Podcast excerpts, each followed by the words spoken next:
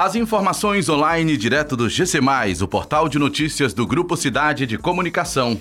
Adolescente é suspeito de matar policial civil no Ceará. INEP realiza reaplicação de provas do Enem. Continuam buscas por vítimas no Lago de Furnas, em Minas Gerais.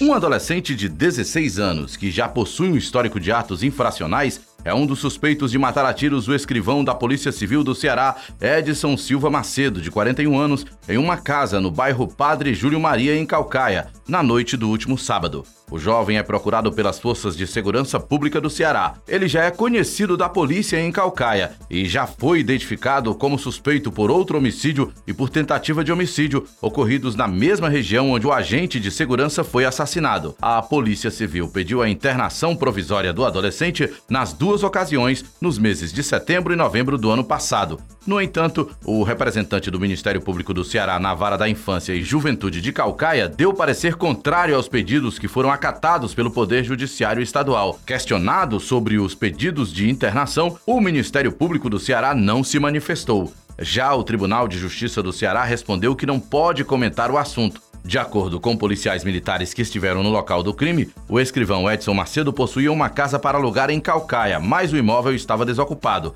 Conforme a polícia, ele soube que a residência estava sendo usada por criminosos e na noite deste sábado foi ao local verificar. Ao chegar na casa, foi surpreendido pelos atiradores e acabou morto. Dentro do imóvel foram encontrados cápsulas de pistolas calibres .40 e 380. O corpo do policial estava na sala da casa. Um dos tiros atingiu a nuca do escrivão. Uma das hipóteses levantadas preliminarmente pela polícia é a de que ele entrou pela frente da casa e os suspeitos chegaram pelos fundos. A Secretaria da Segurança Pública informou em nota que a Polícia Civil e a Polícia Militar seguem mobilizadas para capturar os autores do homicídio.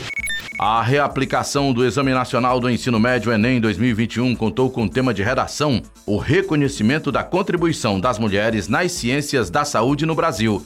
A informação foi divulgada pelo INEP na tarde deste domingo. Estão fazendo o exame os alunos que perderam as provas regulares, quem teve isenção na edição de 2020, mas não compareceu em meio ao auge da pandemia de Covid-19 e pessoas privadas de liberdade. O INEP também aplica provas para esses públicos no próximo domingo. Os participantes precisaram escrever um texto dissertativo argumentativo com até 30 linhas a partir da situação problema proposta na prova, dos textos motivados e dos conhecimentos construídos ao longo da formação. A redação precisa ser opinativa e organizada para a defesa de um ponto de vista. Desse modo, a opinião do autor deve estar fundamentada com explicações e argumentos.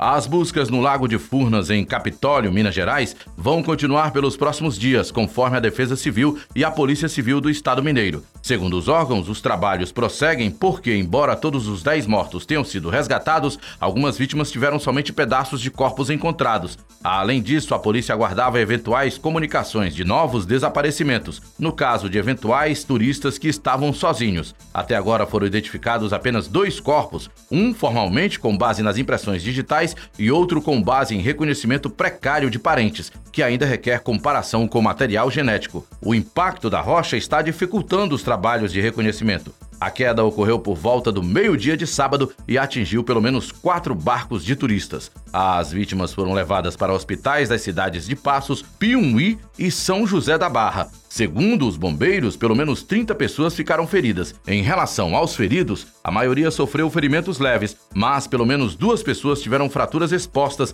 e passaram por cirurgias em hospitais da região. Vídeos nas redes sociais mostraram o momento do desabamento no principal ponto turístico do passeio de lancha, com duas cachoeiras na entrada do cânion. Essas e outras informações no gcmais.com.br.